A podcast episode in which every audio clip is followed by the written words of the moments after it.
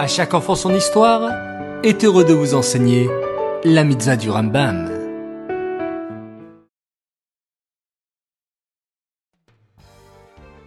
Bonjour les enfants, comment allez-vous ce matin?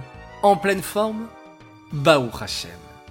Aujourd'hui, le 10 Menachem le Rambam continue à énoncer l'ordre des téphilotes, des prières quotidiennes ainsi que des dates particulières et des fêtes.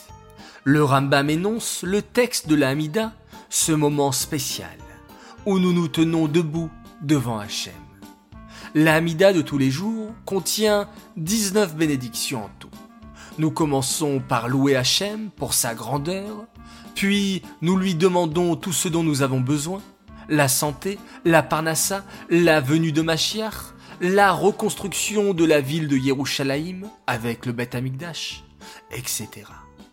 Pour terminer enfin, nous remercions Hachem pour tous ses bienfaits.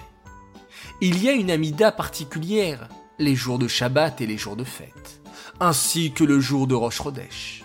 Le Rambam énonce également l'ordre du vidouille, que l'on prononce le jour de Yom Kippour, qui est une liste de Averot, de fautes, que nous avouons devant Hachem pour lui demander pardon. Cette mitzvah est dédiée les Nishmat, Gabriela Batmoshe, Aléa Shalom.